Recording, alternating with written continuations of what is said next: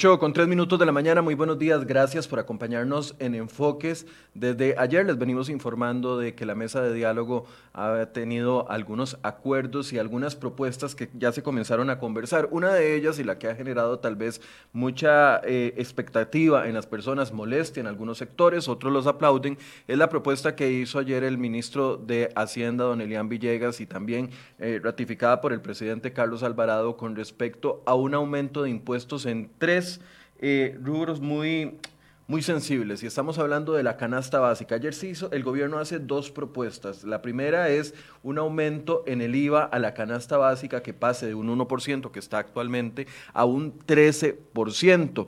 Con eh, este aumento en la canasta básica tributaria al 13%, según el gobierno, recaudaría, bueno, junto con otro aumento en el IVA en, los servicios de salud que pasen del 4 al 13% y los de educación que actualmente no pagan pasen a 13%, el gobierno dice que con este aumento en esos tres eh, eh, impuestos, por así decirse, pasaríamos a recaudar 400 mil millones más. Ponen un asterisco y dicen, bueno, cobraríamos impuesto al IVA completo, a la canasta básica completo, pero le devolveríamos a los primeros cuatro quintiles de la población que recibe menos ingresos, les devolveríamos parte de ese impuesto al valor agregado.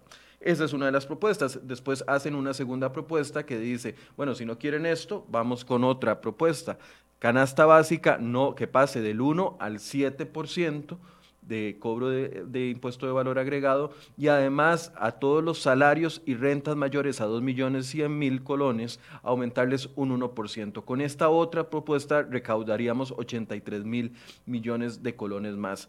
Son dos de las propuestas que se conversaron el día de ayer, además de que el impuesto a las loterías, que ya ustedes eh, eh, saben de que está avanzando y este sí tiene eh, algún apoyo por parte de los miembros de la mesa, son parte de lo que se ha venido hablando en los últimos días. Bueno, a qué va a venir la discusión. Ya en la Asamblea Legislativa hay algunos eh, partidos que se han manifestado en contra de esas propuestas. Vamos a, a, entrar en profundidad con este tema y otras propuestas que también no se han analizado todavía por parte de la mesa de diálogo. Y para eso invitamos esta mañana a don Adrián Torrialba, quien es presidente del Instituto Costarricense de Estudios Fiscales y que también le habían enviado la semana anterior, me parece, al gobierno eh, de la República y habían hecho una invitación abierta a una serie de medidas que según ellos con esto se podría de una u otra forma solucionar el problema fiscal. Don Adrián, buenos días, gracias por acompañarnos. Enfoques.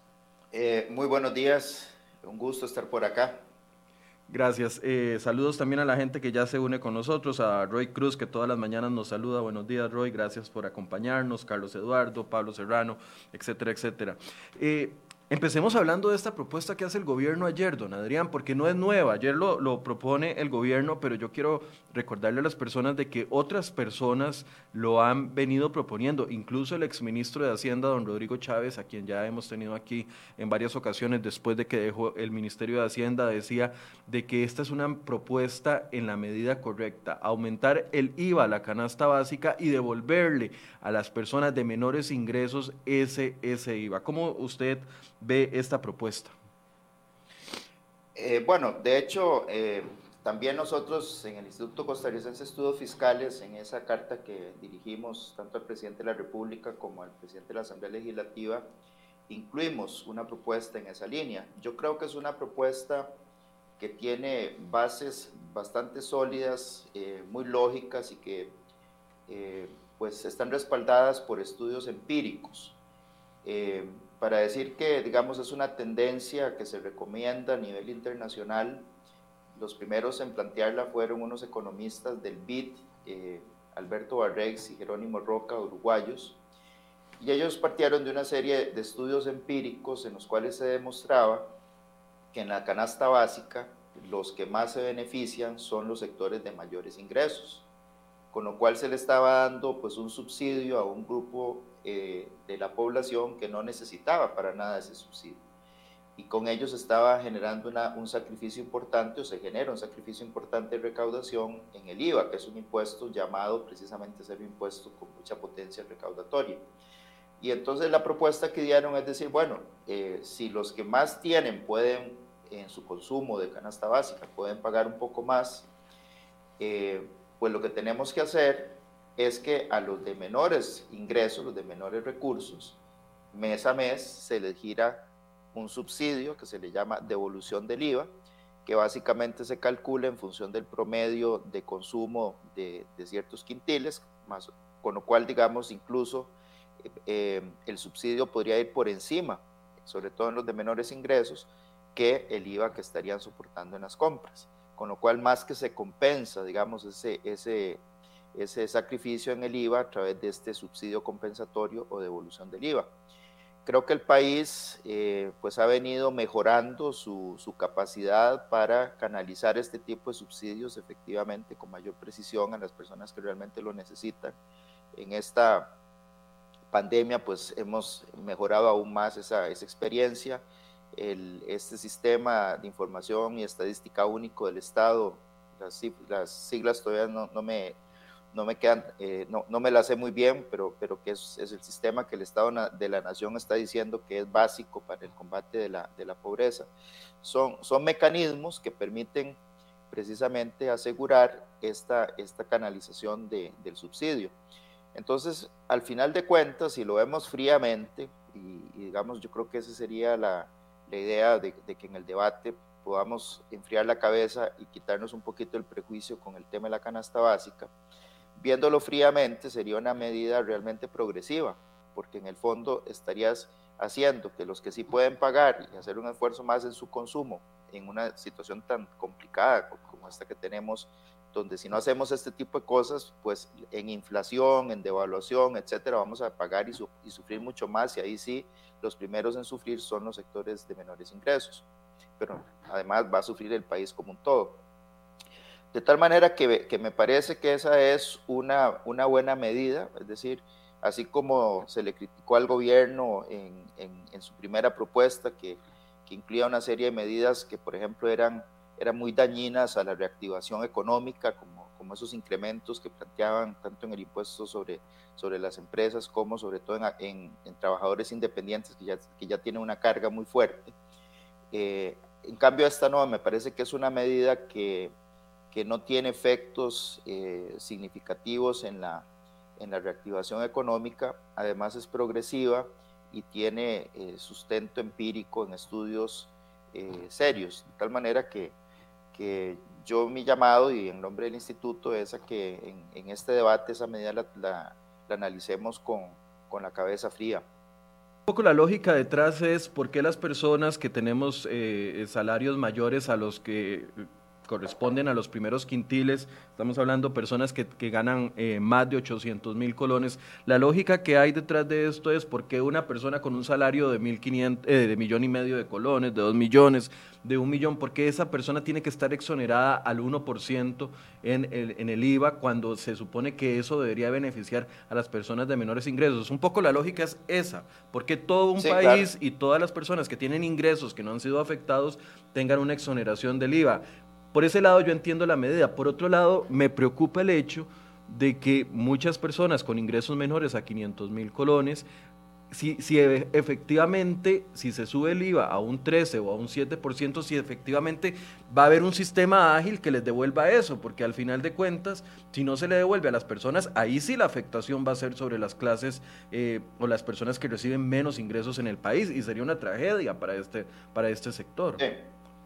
Ah, no, obviamente, y por, eso, por eso insistía que creo que las capacidades están, ¿verdad? Se, se han ido haciendo. La idea es que sea una devolución mensual, tiene que ser un, un, sistema donde, donde sencillamente llegue una transferencia mensual a las personas que están identificadas y me parece que, que así sí, tiene que funcionar de esa manera, sin duda un poco el tema de la educación y de la, y de la salud eh, privadas, porque eso había sido un tema de gran discusión durante el 2018 cuando hablábamos de la, de la reforma fiscal y muchos fueron los argumentos que decían, no, no podemos tocar eh, la educación eh, privada con un 13% porque muchas personas que no tienen las la forma de llevar a sus hijos a la educación pública o quieren darle algún tipo de beneficio eh, adicional, no sé, una educación bilingüe, etcétera, etcétera, y optan por la educación privada, los golpearía fuertemente con un 13% sobre todos esos servicios. Y esa fue la discusión en ese momento, o, los, o el tema de la salud, ¿verdad?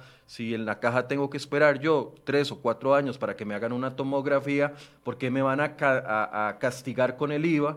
Si voy a hacérmela dentro de lo privado, por ejemplo.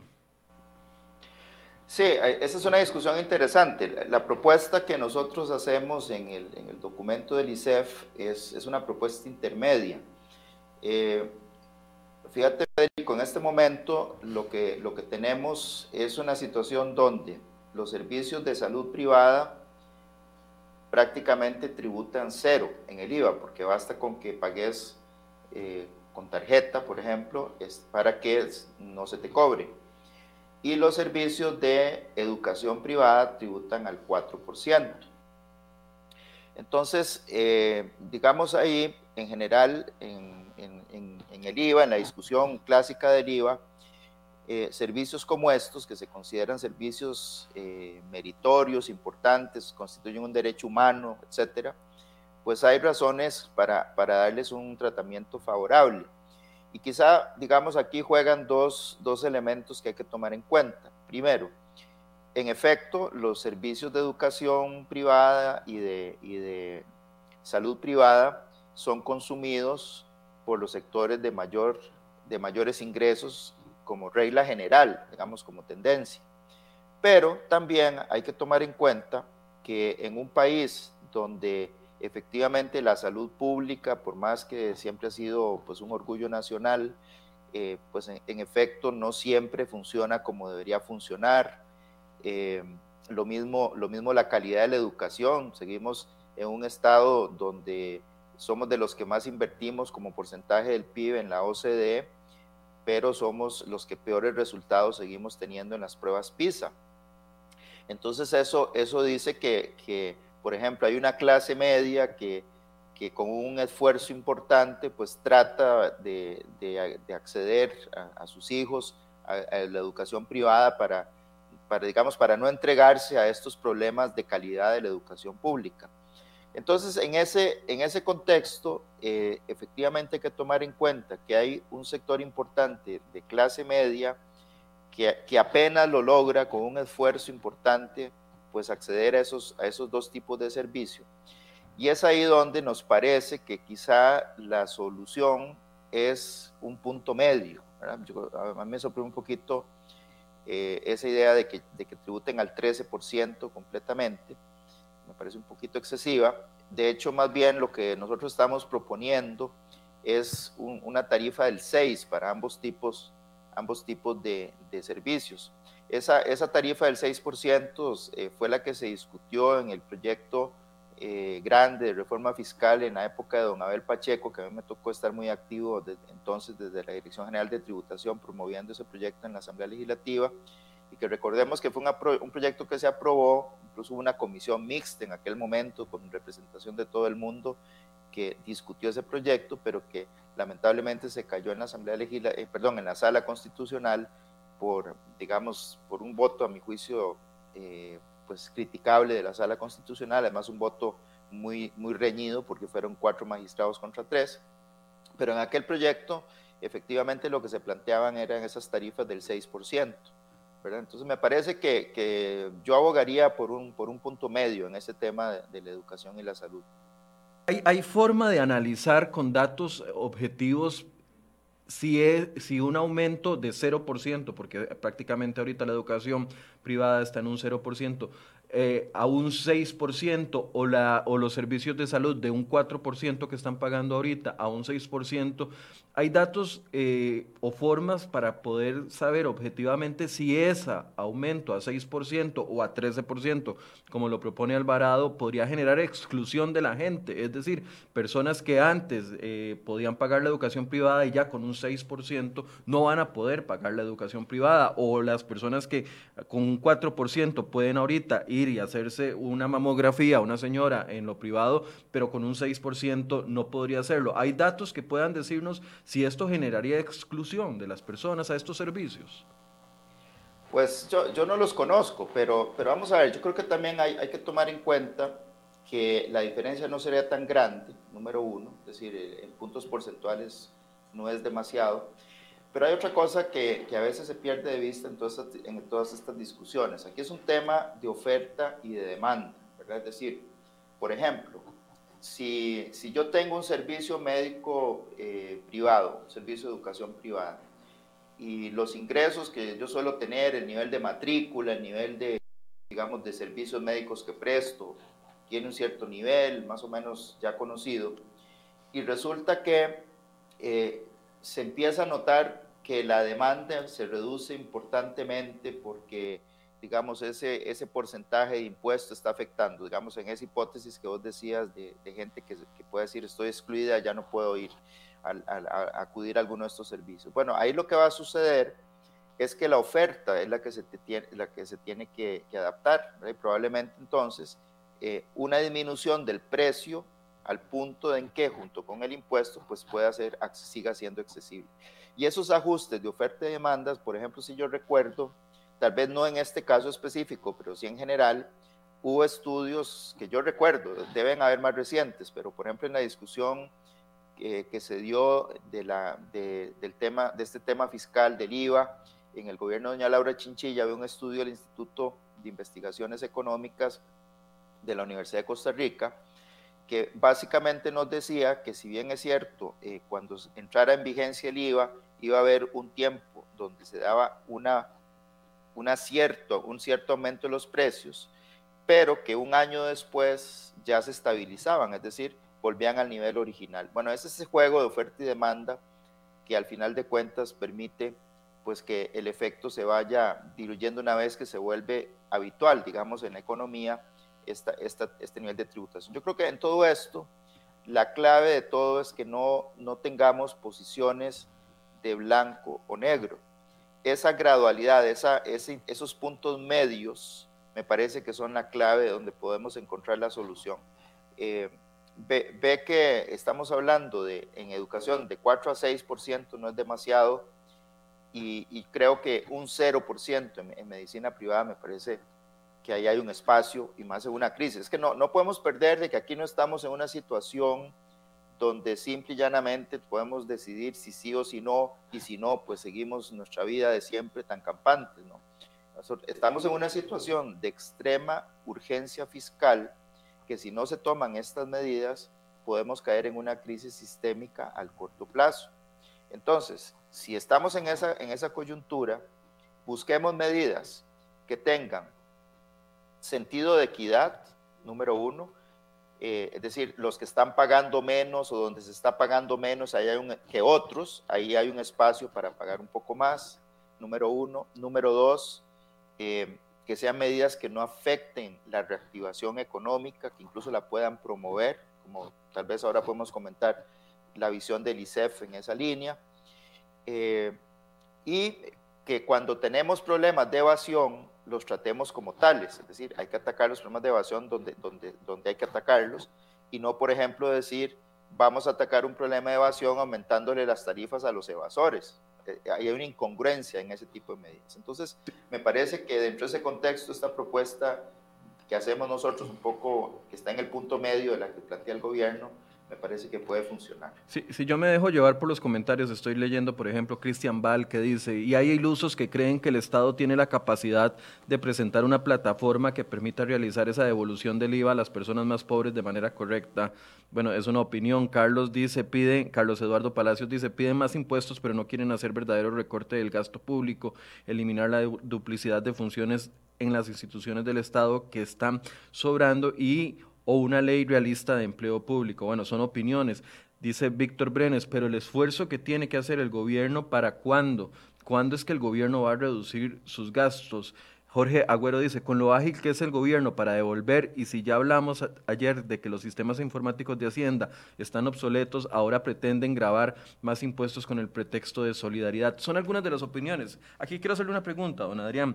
¿Sería factible? Porque yo estoy seguro que si le preguntamos a todas estas personas que ahorita están diciendo el IVA al 13% no a nivel generalizado, pero estoy seguro que si pusiéramos el IVA al 13% para los ingresos mayores a un millón y medio de colones o dos millones de colones, toda la gente lo apoyaría. El asunto es que perseguir eso por bandas de ingresos sería prácticamente imposible para el Ministerio de Hacienda o para tributación. Es decir, que se le ponga IVA 13% a todos los salarios mayores a, un monto y a los otros menores de un monto no. Eso sería imposible. no es la naturaleza del IVA. El IVA es un impuesto al consumo. Entonces eso no se puede hacer. O sea, lo que se puede hacer es eso, es decir, con datos decir, bueno, en general, los que más se benefician de la canasta básica son los de mayores ingresos, ese dato existe. Y eso sí, podemos darle un subsidio a los de menores ingresos. Esa, es la solución en el IVA, ¿verdad? En el IVA. Ahora, vamos a ver, ok, una de las, una de las cuestiones ahí es eh, que hay ilusos. Bueno, yo me incluiría en los ilusos, ¿verdad? Yo creo que, que el país tiene las, las capacidades para hacer esa devolución del IVA y en todo caso hay que perfeccionarlas y tenemos que ir a por ello. Es decir, eh, es una medida, digamos, de las menos, de las menos dolorosas que podrían existir en, este, en esta situación y efectivamente tenemos que avanzar hacia un sistema donde el Estado pueda subsidiar a las personas que realmente lo necesitan de una manera eficiente y creo que bien que mal el tema del bono proteger ha servido en esa, en esa línea como experiencia que se puede incluso mejorar. Entonces, yo digamos, en ese sentido me parece que no es un argumento contundente el argumento pesimista, es decir, el argumento pesimista es decir, somos incapaces como país de mandar, eh, hacer subsidios y distribuirlos eh, eficientemente. Ok, dicho esto, eh, tal vez si me permitís referirnos a la, a la propuesta que nosotros hicimos, una de las primeras más, cosas que nosotros... Nada más permítame una pregunta más. Eh, ¿Cree usted que provocaría un aumento en estos impuestos, podría provocar algún tipo de informalidad o de mayor informalidad? Eh, no, no, no. Yo creo, que es, yo creo que es un poco al revés, ¿verdad? Es decir, eh, hay otros, las propuestas que se habían hecho donde se pretendía elevar las cargas en impuestos sobre la renta a niveles excesivos, eso es lo que causa informalidad. Si querés ahora vamos a profundizar sobre ese tema de la informalidad. Esta medida del IVA no, me parece que está muy lejos de, de ser un coadyuvante en esa línea ni, ni, de lejos. Sobre todo si además tomamos medidas en el lado de renta caja en ciertos sectores para promover la formalidad y aumentar la recaudación, más bien racionalizando cargas tributarias en impuesto de renta y contribuciones de la caja, como, como si me permitís ahora podemos comentar pero a, lo que iba es que, y, a la luz de los comentarios que, te han hecho, Federico. Eh, Michael, Michael, don Adrián. Sí, Federico, sí, Federico es, nuestro, nuestro compañero técnico ahí, pero eh, mi nombre es Michael. Perdona, Michael. No se preocupe. Michael, no se preocupe. Disculpa, por favor. No se preocupe. Eh, entonces decíamos, Michael, que una de las primeras advertencias que hacemos en nuestro documento es que efectivamente la, la solución a este complejo problema que implica de dónde sacamos 10 puntos porcentuales del PIB, ¿verdad? que ese es más o menos el nivel de necesidad que tenemos para salir de esta situación, donde tendríamos que pasar de un superávit, perdón, de un déficit primario del 4% del PIB a un superávit primario del 2% del PIB y además hacer amortizaciones de la deuda para bajarla de casi el 70 y pico por ciento como porcentaje del PIB alrededor del 50%. Esos son más o menos los objetivos que tenemos planteados como, para, como país para no estallar, para no explotar, eh, digamos, en una crisis económica realmente severa. Entonces, en ese contexto se requiere una propuesta balanceada y balanceada significa que las reducciones del lado del gasto público tienen que ser significativas y relevantes si le vamos entonces a exigir a la gente un sacrificio del lado de los impuestos. Eh, si hace falta un componente de impuestos, probablemente sí, porque es muy grande la necesidad, pero tiene que haber un componente fuerte de reducción del gasto público y dentro de ello, pues las medidas centrales tienen que ver con el disparador principal, que es el tema de las remuneraciones del Estado, la ley de empleo público aplicable a los, a los, a los eh, funcionarios actuales. Don Adrián, eh, si gusta, preparamos una pantalla con las propuestas de ustedes. Voy a ponerla, las que son de gasto público, para que podamos ir desgranando una a una. Eh, no, esa no es, es la de reducción de gasto público, por favor, esa, correctamente. Dentro de la propuesta que ustedes hacen, hablan de dos, cuatro, seis medidas de reducción de gasto público. Una es eh, reducción de gastos imprescindibles para el funcionamiento de las instituciones. Dos, fusión de instituciones públicas. Tres, implementación obligatoria del sistema integrado de compras al SICOP. Ley de empleo público aplicable a los trabajadores actuales, modificación del régimen de pensiones y renegociación de la deuda interna. Esto debería ser lo primero que ya deberíamos de estar haciendo antes de estar hablando de impuestos.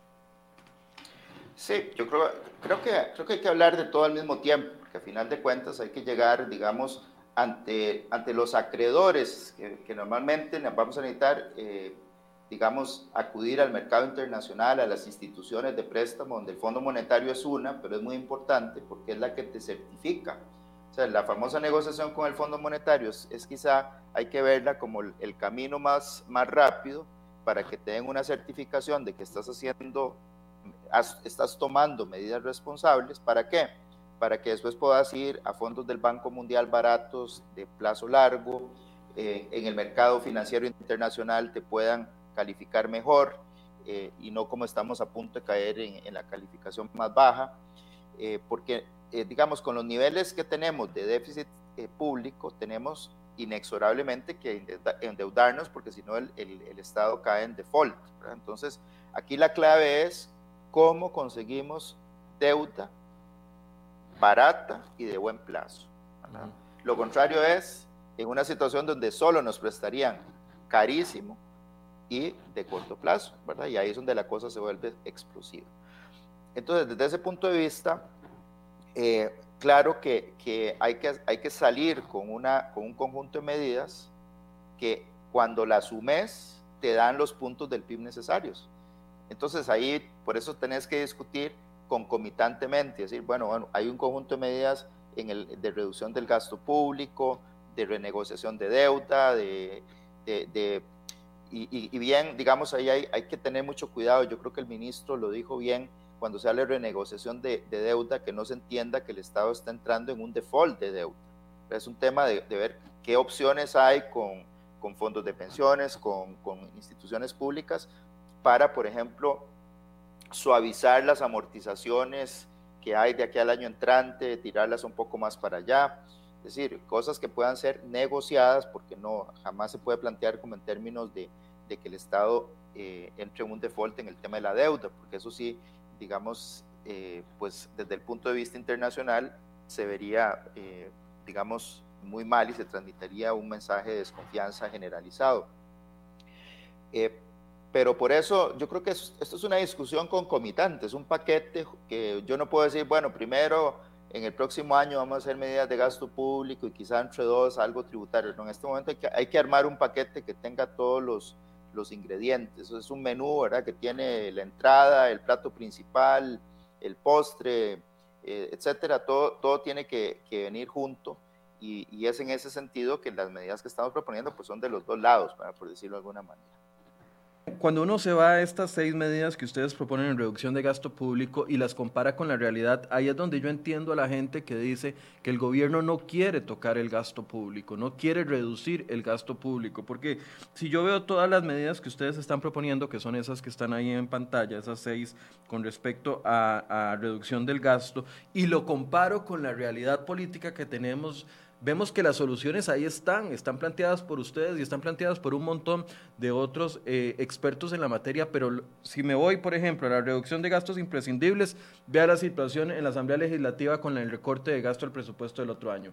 Fue todo un pleito enorme y eh, políticamente no se logró ningún acuerdo por parte de la fracción de gobierno para hacer una reducción efectiva de gastos que podrían ser eh, imprescindibles. Si me voy al tema de la fusión de las instituciones públicas, no hay una propuesta seria eh, de ley avanzada que vaya unificando esas más de 20 instituciones, por ejemplo, en el tema del sector social, para, para ir haciendo recorte de gasto en ese sentido o optimización, por así decirse, del aparato público. Si me voy a la implementación obligatoria del sistema integrado de compras públicas, tal vez eso es lo que está más avanzado, no por la mesa de diálogo, sino porque ya hay un proyecto de ley que está a punto de votarse en primer debate donde obliga a todas las instituciones a comprar por SICOP.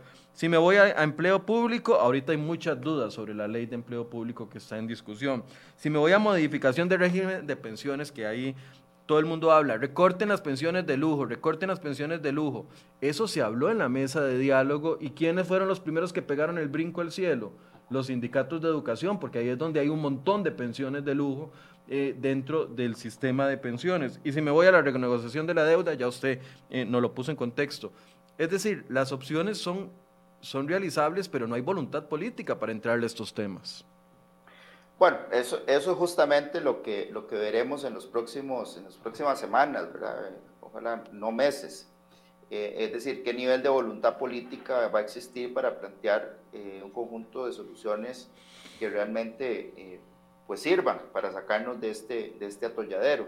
Tal vez aquí hacer, cuando hablamos del tema de la modificación del régimen de pensiones, no nos estamos tanto refiriendo al tema de las pensiones de lujo, porque recordemos que ya las pensiones de lujo tienen una contribución particular especial que eh, llega al 50% de la pensión, ¿verdad? Entonces digamos que ahí ya, pues en mucho tenemos eh, esa, es, por lo menos en las pensiones actuales.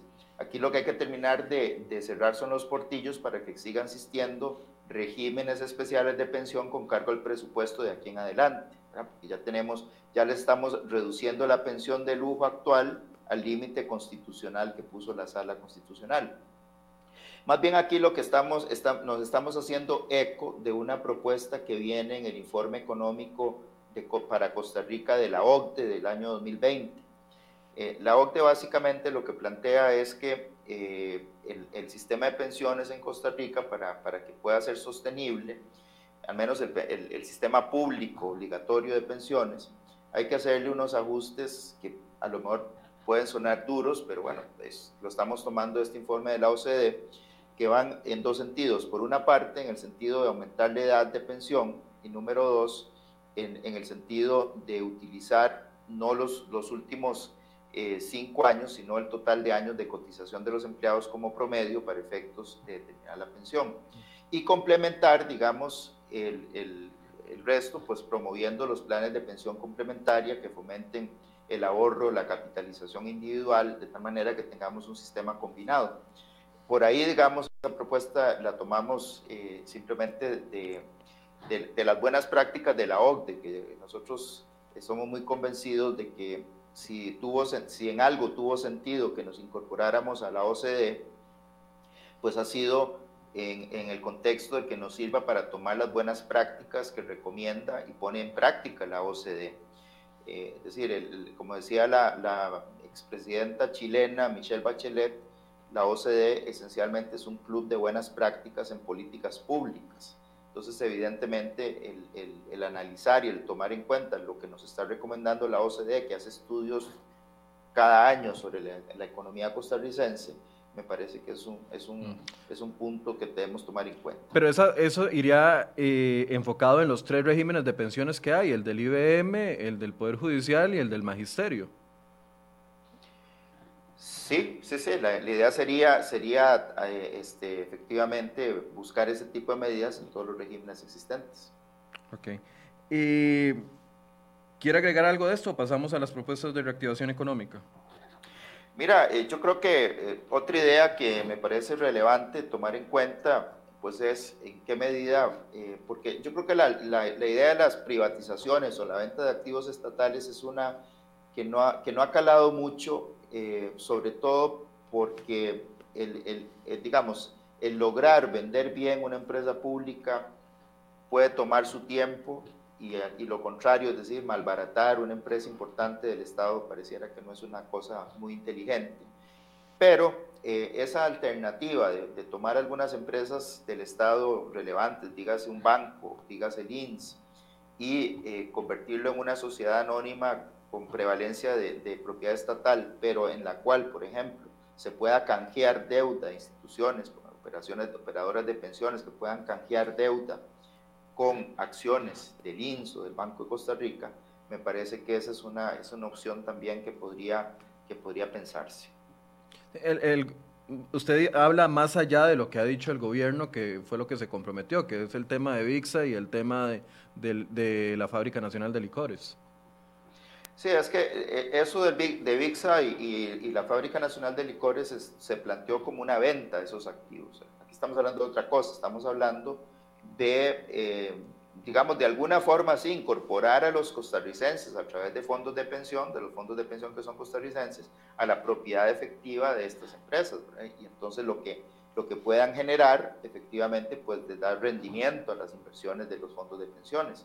Entonces por ahí me da, me da la impresión que, que, podríamos estar en una situación interesante que además baja la deuda, ¿verdad? Porque vos estás canjeando deuda en poder de fondos de pensiones por acciones patrimoniales de una empresa pública de tal manera que, que ahí estarías logrando, eh, digamos, dos pájaros de un tiro. Me parece que, una, es una idea que, que, ha, venido por ahí. Vamos a ver, yo, quiero aclarar muy bien de que el ICEP no está pretendiendo con este conjunto de propuestas decir todas son originales nuestras, ni mucho menos. Lo que, están, lo que estamos es tratando de acuerpar las propuestas que han salido por ahí que nos parecen desde el punto de vista de un instituto que agrupa a 60 especialistas en estas materias este, que pues decir, bueno, nos parece con el conocimiento que tenemos que estas son, son medidas razonables, racionales, proporcionadas, que pueden darnos la llave para una solución de este problema. Ok, pasemos a la de reactivación económica, que es algo que venimos pidiendo no, por la, no desde la pandemia, sino desde previo a la pandemia. Ya eh, recuerdo que venimos hablando de eso desde finales de la administración Solís Rivera y todo lo que llevamos de la de Alvarado Quesada. Y ustedes en este apuntan cinco hacen cinco puntos. Disminución de las altas cargas contributivas para trabajadores independientes, reducción de las cargas patronales, incentivos para el desarrollo de la pequeña y mediana empresa, instrumentos de capitalización de empresas y no incremento a las tarifas de impuestos sobre la renta o personas físicas a personas físicas y jurídicas, precisamente lo que hablaba el presidente Alvarado ayer, más bien todo lo contrario. Sí, aquí, aquí hay un punto, un punto clave que, que me gustaría decir. Vamos a ver. Y esto lo podemos ligar con el problema del problema de evasión. Yo creo que hay dos formas de evasión cuya solución, cuyas soluciones son diferentes. Eh, un primer tipo de evasión, eh, yo la llamo la evasión insolidaria, es decir, aquellos que pues buscan no pagar los impuestos que le correspondan, que hacen digamos, todo tipo de, digamos, de artilugios para lograr eh, pues ocultar las, las rentas y, y, con ello no pagar lo que corresponde. Bueno, ahí hay que tener las medidas modernas de control tributario. Eh, ya la administración tiene muchas, se puede darle unas más. El tema de la, de la hacienda digital es fundamental.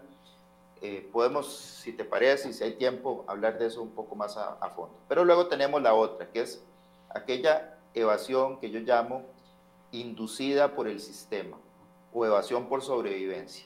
Y esta ocurre cuando resulta que las cargas tributarias que el ordenamiento le impone a las personas son excesivas. Y eso sucede en el sistema tributario costarricense en, en dos sectores que Michael quisiera llamar la atención son precisamente los sectores donde se genera la actividad económica. Unas son las empresas y otras son los, las personas físicas con actividad lucrativa e independiente.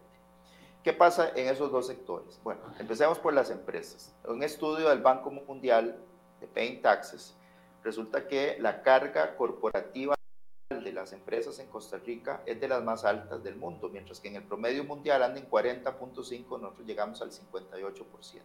¿Por qué? Porque tenemos una tarifa corporativa alta en términos de la OCDE. La OCDE anda hoy en un 23% en promedio, nosotros estamos en 30%.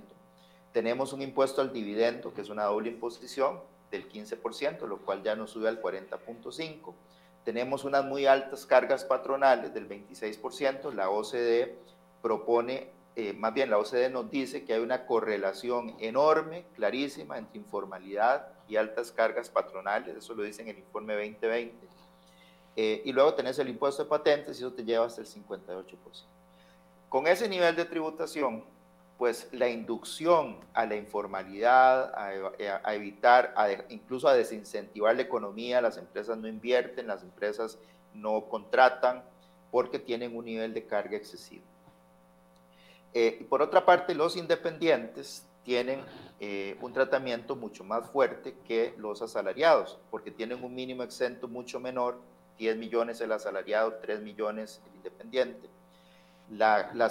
los tramos de las escalas progresivas son diferentes. Por ejemplo, mientras que el 25%, que es la tarifa máxima que pagan los independientes, aplica a partir de 18 millones de renta neta, en los asalariados aplica a partir de 51 millones 900 mil colones de salario anualizado. Es decir, hay una diferencia muy grande. Además de eso, la, caja, a mi juicio, de manera irregular, eso lo hemos dicho de todas las maneras posibles en estudios del Colegio de Abogados, acciones de inconstitucionalidad, proyectos que hemos llevado ante la caja y que hemos coadyuvado en la Asamblea. Eh, la caja eh, con, con, un fundamento jurídico endeble a mi juicio, pero ahí está, ha, estado, ha estado insistiendo en eso pues eh, le impone una carga a los independientes del doble que a los asalariados. Entonces el asalariado paga el 10, el independiente paga el 18. y además se han ido con unas campañas de cobrar 15 años para atrás, prácticamente confiscando el ahorro de toda la vida de, de, los independientes. Entonces, claro, ese exceso de tributación en esos dos sectores, que es donde se gesta la actividad económica, pues la forma de combatir la evasión o la informalidad que puede existir, que es muy alta en esos sectores, es muy alta, es un gran problema y, es y la informalidad no es otra cosa que un problema de evasión. La forma de combatir ese problema es racionalizando la carga tributaria para llevarla a un nivel razonable, a un nivel proporcionado, a un nivel que se pueda pagar y que además no eh, elimine todo incentivo para la reactivación económica. Pero si uno se va, perdón, perdón, don Adrián, hay un, minuto. Si uno se va, a, si se dejara llevar por los comentarios y los discursos de algunos eh, sectores, diputados, sindicatos, etcétera, etcétera, no ven esa realidad que usted me está eh, explicando con respecto, por ejemplo, a la carga de, a las cargas que pagan, por ejemplo, las empresas que evitan eh, que se contrate más personal porque tienen que destinar mm, más de la mitad de sus ingresos a, pago de impuestos o a, pago de cargas eh, patronales. Porque el discurso es que las empresas pagan más impuestos. Ese es el discurso. Que las empresas paguen más impuestos, que las empresas eh, paguen mejor sus impuestos, que no haya evasión en las empresas. O sea, va muy enfocado a eso. Incluso iniciativas como la de Welmer Ramos ayer, que, generó mucha discusión en, en redes sociales del tema otra vez de las zonas francas. O sea, pareciera que el enfoque, aunque, aunque usted nos da datos objetivos de que las empresas ya pagan bastante, eh, el discurso público es que las empresas paguen más, no nosotros, pero las empresas sí. Sí, bueno, para eso, para eso creemos que, existe el ISEP, ¿verdad? eso es un poco nuestra misión. ahí donde se están diciendo cosas que no se basan en la realidad del ordenamiento tributario vigente, pues hay que salir a corregirlo, ¿verdad? Eh, entonces, digamos, nuestra propuesta central ahí es que nosotros deberíamos avanzar en, dos sentidos. Vamos a ver, deberíamos avanzar en un, y esto en general, por ejemplo, los sindicatos toda la vida han estado de acuerdo, es decir, nosotros deberíamos tener un impuesto sobre la renta de las personas físicas global, es decir, que junte todas las rentas de una persona en una base imponible. Pero claro, eso significa que al ser global, pues asalariados, no asalariados, independientes, etcétera, tributarían en la misma escala progresiva. Y entonces tenemos que construir una escala progresiva razonable para tanto para asalariados, para independientes, que no sea excesiva, que no sea confiscatoria y que no frustre la, la actividad económica. Entonces, esa línea, nosotros lo que diríamos es, bueno, en este momento descartemos esas ideas de que si ya los independientes pagan el 25 más el 18 caja, le iban a subir 10 puntos más, que era la propuesta del gobierno, pues, pues te iban a terminar de, de, hundir, ¿verdad? Es decir, eh, la informalidad que ahora anda por el, por el 50%, más bien iba a subir mucho más porque es impagable, digamos, una, un monto de ese tipo. No, aquí más bien lo que tenemos que hacer es racionalizar la, las cargas sociales para igualarlas con los de los asalariados, por el momento dejar, dejar a los independientes ahí que, que, que pagan mucho más en términos en términos de, la, de las escalas que los, que los asalariados, eh, pero avanzar, que es, es, una propuesta del gobierno desde su primer plan en un par de años, al 2023 se hablaba a un esquema de renta global. O, digamos, de tal manera que, por ejemplo, lo más que vos pagues en caja y renta juntos, pues no, no sea más allá del 35%, que ya es bastante. digamos que de tu renta neta, no más, no más de eso, es razonable. ¿Con eso qué logras? Bueno, logras ahora sí, ahora sí, las medidas de control tributario contra la evasión, la evasión insolidaria, ahí sí las puedes aplicar con todo el rigor del caso. Pero primero racionalizar la, racionalizar la carga y hacer una convocatoria para que de ese 50% de informalidad, por ejemplo, lo reduzcamos en poco tiempo a un 30% para decir algo, ¿no? ¿Qué pasa en, ese contexto? Que estarías trayendo un montón de contribuyentes más y entonces ve, el milagro, reduciendo, haciendo más racional esas cargas excesivas, logras aumentar la recaudación y reactivar la economía al mismo tiempo. Por eso me parece que tenemos que entender muy bien el diseño del sistema tributario para entender dónde es que tenemos que concentrar las cargas, hasta qué punto, etcétera, para, para lograr esos dos objetivos concomitantemente, aumentar la recaudación a través de una incorporación de la informalidad a la formalidad y por otra parte contribuir a la reactivación económica. Yo creo que por ahí es que deberíamos transitar. Ahora, esto tendría que ser una estrategia conjunta entre la dirección de, bueno, entre el Ministerio de Hacienda, la parte política y la Junta Directiva de la Caja Costarricense del Seguro Social. Claro. muchas de esas, a ver, la gente se queja de, que hay mucha informalidad, pero cuando se habla de pagar cargas tributarias para formalizarse, entonces de ahí, ahí ya la piedra salta. Eso está en manos de la Caja Costarricense del Seguro Social y su Junta Directiva pero, pero pareciera que ahí no hay una, una visión de poder atraer a la gente para fortalecer a la caja del Seguro Social, atraer a la gente a la formalidad, me refiero. Sí, bueno, digamos, en, en, honor a la, a la, verdad, la caja, por lo menos ya de un gesto, hay un proyecto en la Asamblea Legislativa que se dictaminó recientemente en la, en la Comisión de Asuntos Económicos que busca resolver ese problema de los cobros retroactivos de 15 años que está haciendo la caja y hacer una especie de, amnistía, aunque a mí no me gusta la palabra, pero amnistía es, vos me debes y yo te perdono. No, aquí el problema es que no está tan claro que, que lo que dice la caja que uno debe es lo que debe. empecemos por ahí. Hay que resolver un problema de discrepancia jurídica, etcétera, pero que a final de cuentas hay un proyecto que básicamente te dice, bueno, las, personas físicas con actividad lucrativa y también patronos van a poder, en el caso de las personas físicas con actividad lucrativa, pagar únicamente el principal del, del SEM, perdón, del IBM, no el SEM, ¿verdad? Y por cuatro años. Entonces, con eso se puede abrir un espacio para que la gente se ponga al día, le van a entrar recursos frescos a la caja, poder llamar, convocar a los informales para que se formalicen aprovechando esa ventana que va a ser una ventana temporal. Bueno, eso la caja le dio, le dio el visto bueno.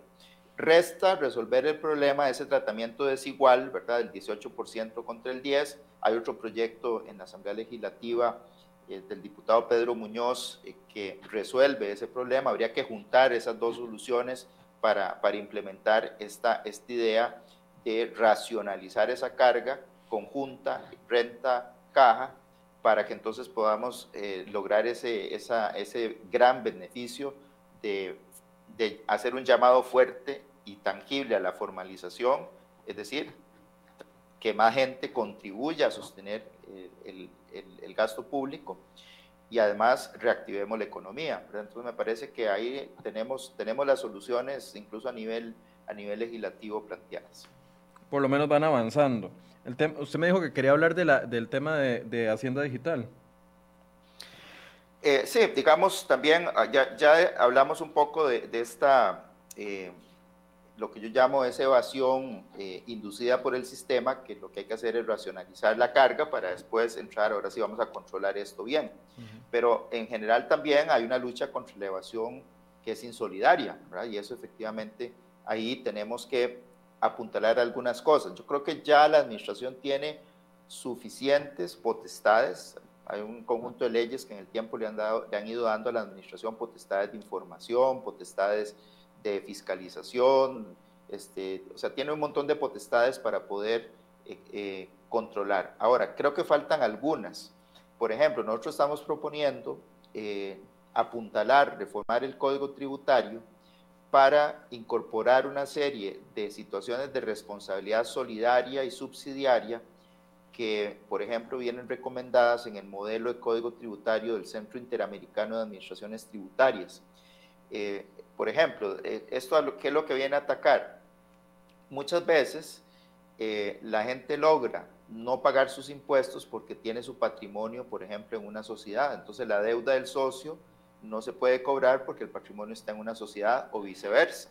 Bueno, con un sistema interesante, bien pensado, es decir, no que elimine la, personalidad jurídica y, que simplemente se le pase por encima, sino que en, situaciones de abuso de la personalidad jurídica se pueda, eh, permita que unos respondan por, por las deudas del otro. Entonces, ese tipo de situaciones que ya no es inventar el agua tibia, están recogidas en la versión 2015 de ese modelo, que es, que el mejor modelo de código tributario eh, que existe en estos momentos, está actualizado, está moderno. Eh, es cuestión de un copy and paste literalmente de, ese, capítulo del modelo del CIAT y ahí podríamos darle un instrumento importante adicional a la, a la administración tributaria.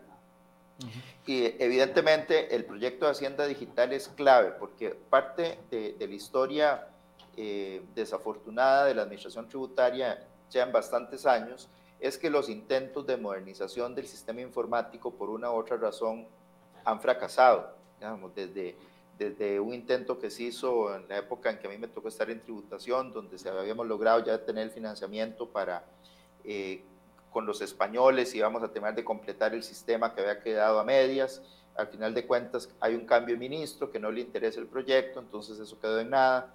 Luego vino un, otro proyecto de Hacienda Digital en la, crisis de los, años 2009, donde la empresa que estaba desarrollando el sistema quebró en media crisis, entonces ese también quedó a medio camino. Es decir, eh, hemos tenido un problema ahí de que no hemos logrado tener un sistema eh, digital de administración tributaria robusto que es clave, absolutamente clave. No hay ninguna administración en el mundo eficiente que no tenga un sistema eh, informático eh, de punta diseñado para el control tributario, para, para, el control inteligente, ¿verdad?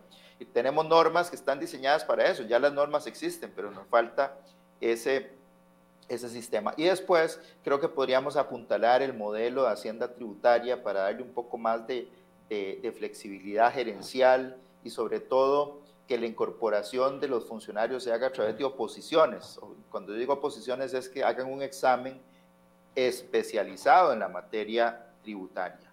Es decir, no, no que entren por, por los exámenes generales del servicio civil y luego se van formando ahí a, a, digamos, a, como venga, ¿verdad? sino que exista un sistema donde se se valore el, conocimiento tributario de los funcionarios, tanto para entrar como para desarrollarse dentro de la administración. Ese tipo de modelo es el modelo de agencia tributaria que, que tienen las administraciones tributarias más exitosas del mundo, empezando por el IRS norteamericano, la Agencia Estatal Española de Administración Tributaria.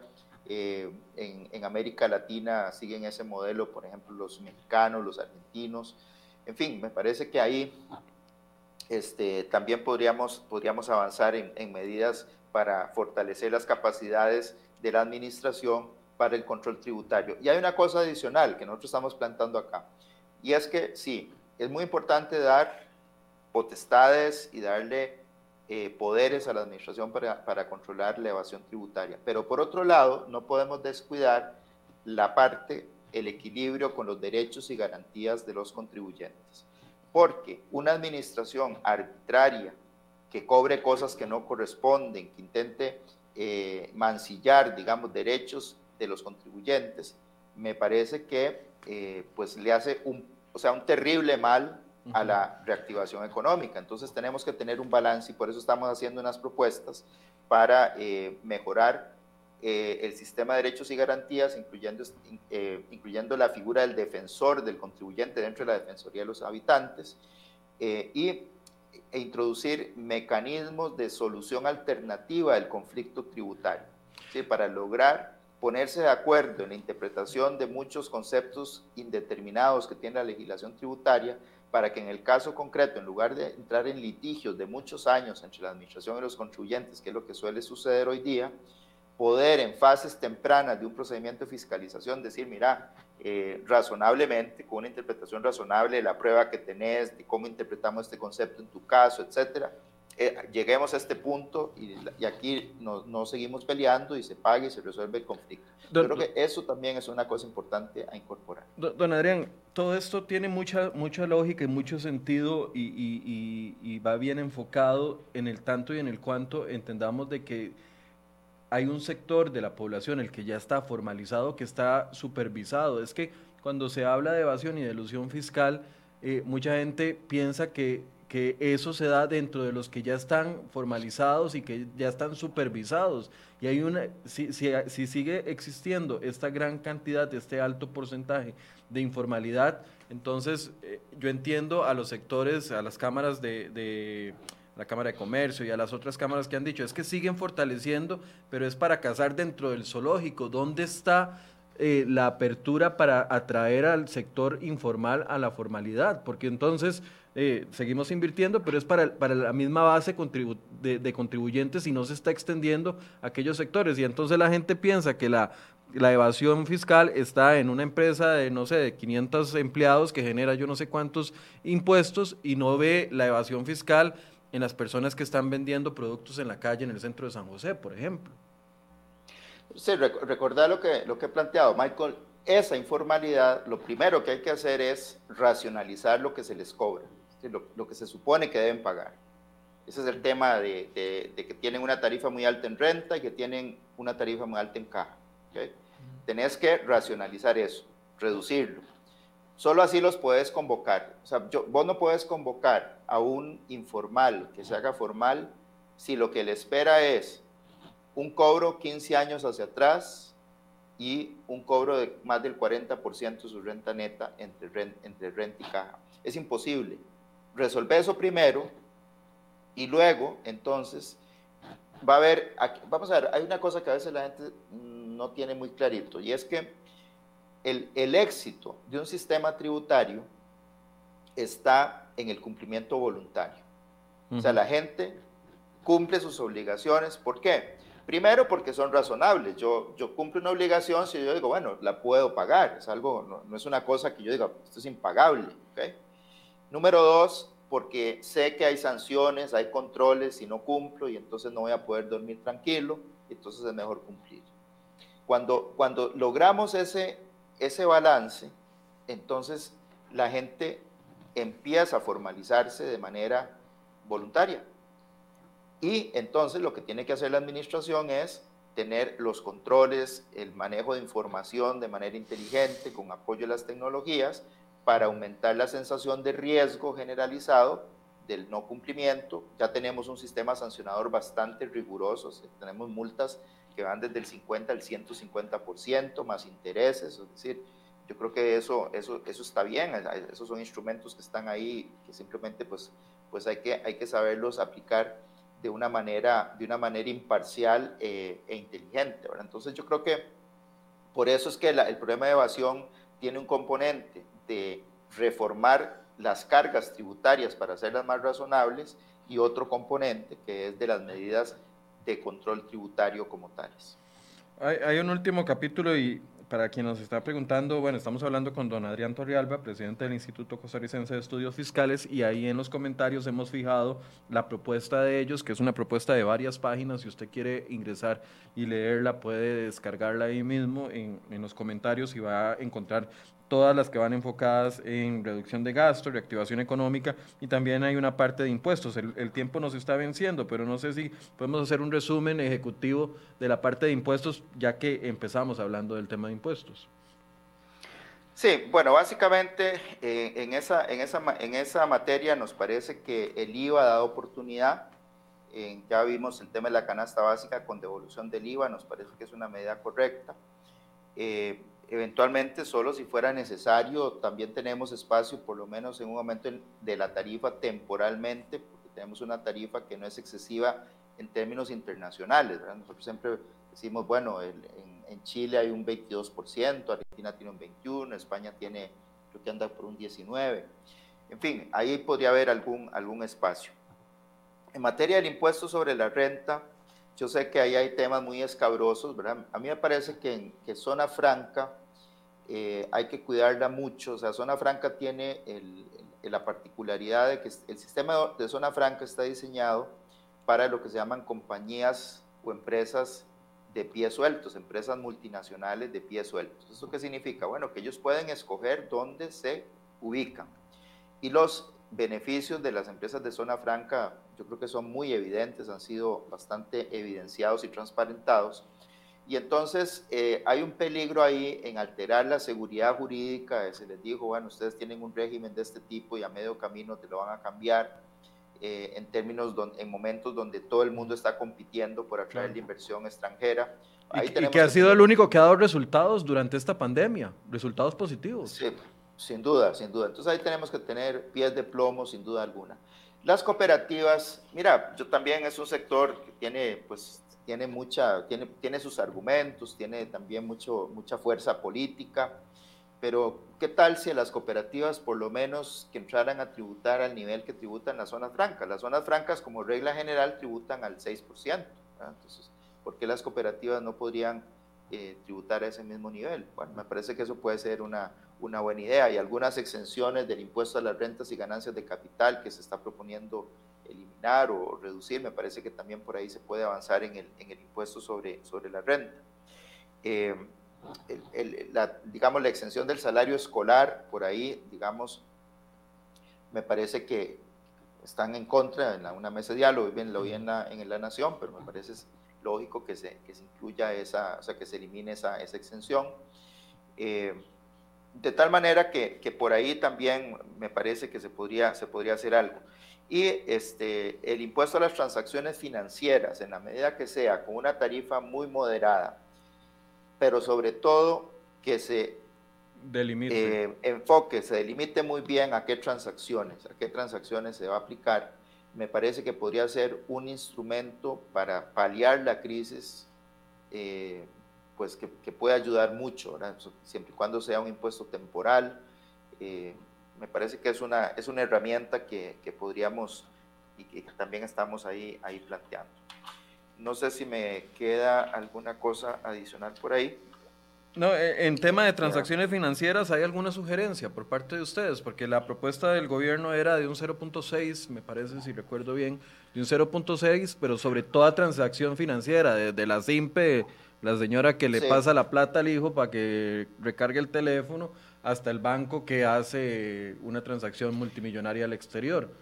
Sí, yo creo, yo creo que, eh, bueno, ah, por ejemplo, tomando, tomando una idea de, don Gerardo Corrales, nosotros estamos planteando una tarifa que anda en el torno al 0.13%, ¿verdad? Y que, eh, pues, básicamente, pues, excluya cosas como los pagos de tarjeta de crédito y débito, que excluya eventualmente planillas, el pago de planillas, que, excluya transacciones entre cuentas, evitar duplicidades, es muy importante. Eh, por ejemplo, las operaciones bursátiles, si yo, si yo las, las, voy a tasar cuando, cuando se hace la inversión, cuando se hace la, digamos, la recuperación de la inversión y, entonces eso hace que se vuelva, digamos, el instrumento financiero deja de tener sentido, ¿verdad? Entonces hay, hay que evitar ese tipo de situaciones. Pero, por ejemplo, digamos, eh, nosotros ponemos ahí el ejemplo que quizá no es aplicable a nuestro país, pero tenemos entonces que encontrar dónde sí. Eh, el, impuesto de transacciones financieras recientemente aprobado en España se limita a lo que son eh, adquisiciones en la bolsa de una suma, digamos, pues alta, de tal manera que, que lo que se busca ahí es, es grabar transacciones financieras que incluso pues manifiesten una capacidad económica alta. Bueno, algo así deberíamos buscar para, para lograr que este impuesto coadyuve al, al paquete de medidas, ¿verdad? Así que por ahí, por ahí es que estamos un poco eh, orientando la, para, Para cerrar, don Adrián, esta propuesta, bueno, ustedes la, la hacen abierta la semana anterior o tras anterior, me parece, no, no recuerdo bien. Anterior, creo que la anterior, sí. ¿Han tenido alguna respuesta por parte de, de, algún funcionario de gobierno? ¿Han tenido algún acercamiento? No, no, y la, y la verdad, vamos a ver, eh, al, al, al, hacerla como abierta, pues yo creo que la idea no es, no es que nos llamen a decirnos, vean, gracias por la propuesta, la verdad. Eh, yo creo que lo importante es que pueda ser canalizada en las mesas de diálogo, en, la, en la propia discusión que pueda tener el gobierno, y en esa vía, pues también la estamos canalizando a través de las distintas organizaciones que, están participando en las, mesas de diálogo, tanto desde el punto de vista empresarial, desde el punto de vista de colegios profesionales eh, y de otras instancias, digamos, que están participando ahí, pues estamos poniendo a disposición esta propuesta e impulsándola por esa vía. Ok. Eh, muchas gracias a don Adrián Torrealba, presidente del Instituto Costarricense de Estudios Fiscales, por compartir esta propuesta con nosotros. A la orden, muchas gracias por la oportunidad, Michael. Disculpa, no se me olvida tu nombre de aquí en adelante. No, no se preocupe, no se eh, preocupe. No, es ofensa. Si fuera alguien que me cae mal, le diría que es ofensa, pero me cae muy bien, entonces no hay, no hay problema. Bueno, pura, pura vida. Así que no, muchas gracias por la oportunidad. Bien, y gracias a ustedes por su compañía. Vean, eh, como siempre les digo, eh, seguimos trayendo todo tipo de opciones, de propuestas, y, y si ustedes van viendo y si hacen una retrospectiva de los últimos programas, la mayoría de, personas que apoyan al gobierno como personas que no apoyan al gobierno nos han dicho en todos los programas de que la combinación va a incluir, la combinación de solución va a incluir el tema de recorte de gasto definitivamente, pero también va a incluir algún componente de impuestos. Y conforme se va acercando el cierre de estas mesas de diálogo, recuerden que la mesa de diálogo del gobierno cierra el sábado 21, es decir, en dos días, eh, vamos a tener que enfrentarnos a esta realidad. La realidad de que va a tener que haber una combinación que incluya eh, algún tipo de sacrificio. Aquí el asunto es ver si el gobierno va a hacer su parte, porque ya los ciudadanos hemos hecho la de nosotros con la reforma fiscal del 2018 y está complicado que, muchos quieran aceptar una nueva aumento de impuestos si el gobierno no ha cumplido con su parte. Bueno, y esa es parte de la discusión política. Aquí lo que les traemos son los elementos para que ustedes puedan analizar. Eh, me gusta esa propuesta, no me gusta esa propuesta, está dando un dato correcto, no está dando un dato correcto. Eso es parte de, de, nuestro trabajo, traerles a ustedes opciones y que ustedes puedan sacar sus propias conclusiones. Mañana vamos a hablar eh, también de temas económicos en Enfoques a partir de las 8 de la mañana. Muy buenos días.